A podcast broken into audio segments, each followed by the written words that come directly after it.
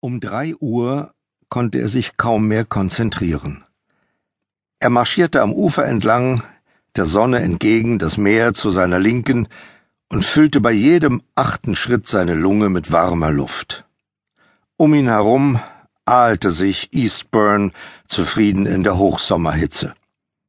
Natürlich hatte er für seinen Umzug hierher einigen Spott geerntet. Es stimmte ja, dass ältere Herrschaften in Scharen herkamen, um Urlaub zu machen oder hier zu leben und zu sterben.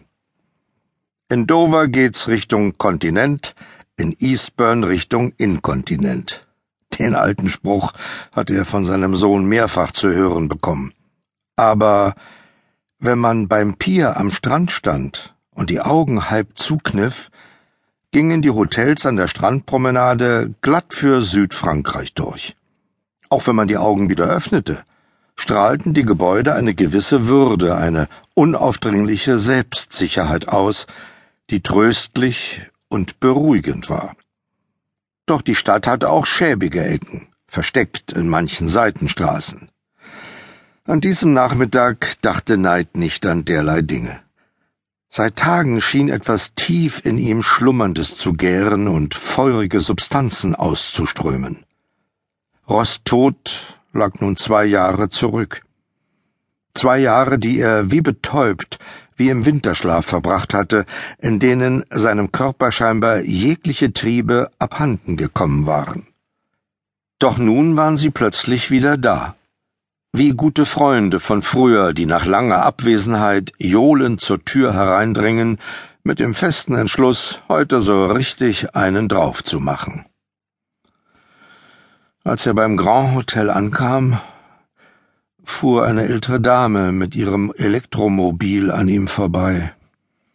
Die Meeresbrise wehte ihr das üppige silbergraue Haar aus dem Gesicht, Ihr Profil mit der Adlernase war streng auf das Pflaster vor ihr gerichtet. Sicher war sie früher einmal sehr schön gewesen.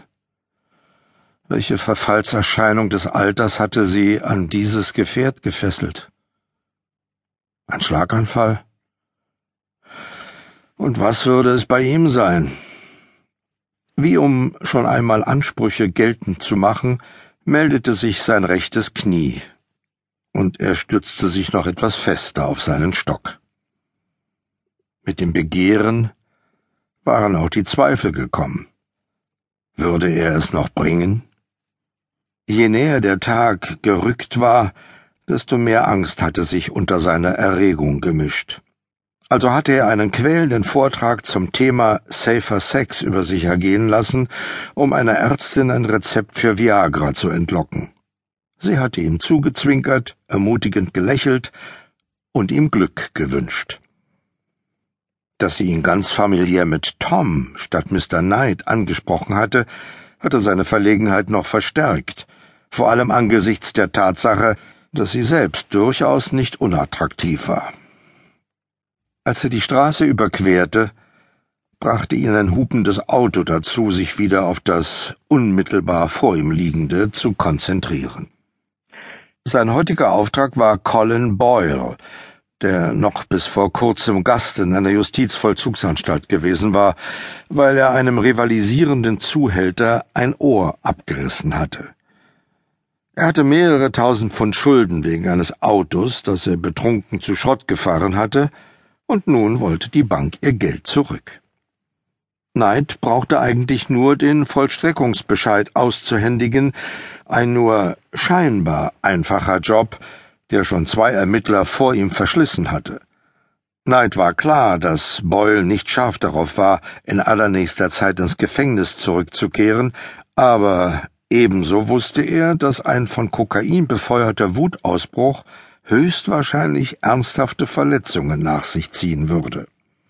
Also hatte er das Grand Hotel gewählt, in der Hoffnung, dass dessen aristokratisches Ambiente Boyles Selbstsicherheit etwas untergrub. Vom Gehweg bog er in die Auffahrt, während er seine Gedanken zu den kulinarischen Vorkehrungen für den heutigen Abend schweifen ließ. Als er zum ersten Mal für Ross gekocht hatte, fing er mit einem Auberginensoufflé an.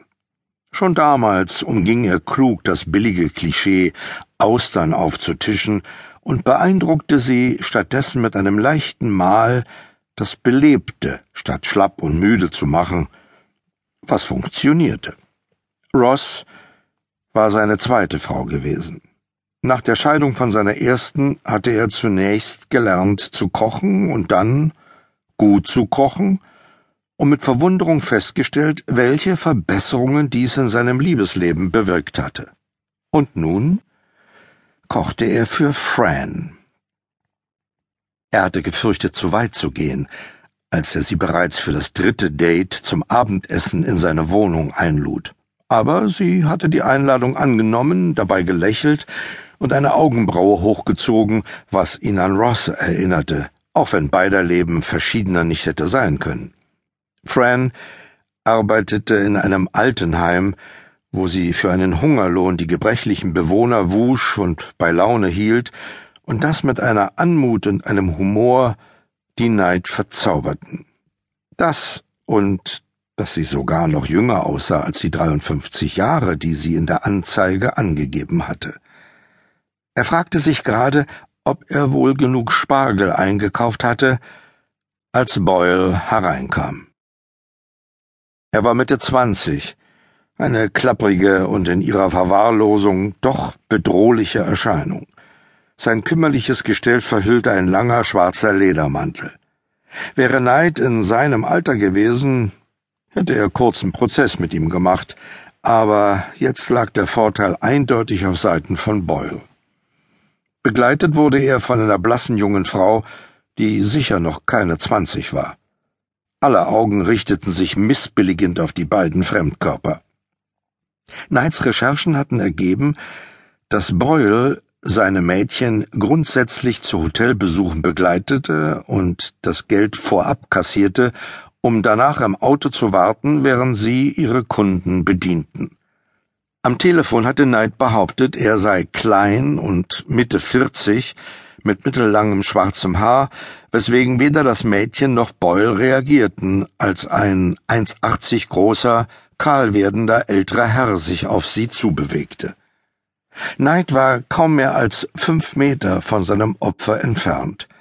Doch so sehr er sich auch bemühte, in solchen Momenten ruhig zu bleiben, jagte die Aussicht auf Beute auch jetzt wieder einen Adrenalinstoß durch seinen Körper. Völlig unnötig beschleunigte er seine Schritte, sein linker Fuß verfing sich in einer neben einem Sessel abgestellten Handtasche, er stolperte und landete hart auf seinem rechten Knie. Scheiße, Mann! Boyle blickte auf den zu seinen Füßen hingestreckten Körper. Er war es nicht gewohnt, seinen Mitmenschen Hilfe zu leisten, doch da die Blicke sämtlicher Leute erwartungsvoll auf ihn gerichtet waren, half er Neid wieder auf die Beine, während von beiden Seiten Kellner herbeieilten. Alles okay, Mann? Ich denke schon. Wie ungeschickt von mir. Ich bitte vielmals um Verzeihung. Während die Kellner noch stützten, griff Knight in seine Innentasche. Ach, äh, übrigens, das hier ist für Sie. Die beiden Herren können bezeugen, dass Sie es entgegengenommen haben. Boyle starrte auf den Vollstreckungsbescheid wie ein Kind, dem ein Partyclown überraschend eine Tarantel auf die Hand setzt. Er gab ein Schimpfwort von sich, das die Zuschauer erschrocken nach Luft schnappen ließ.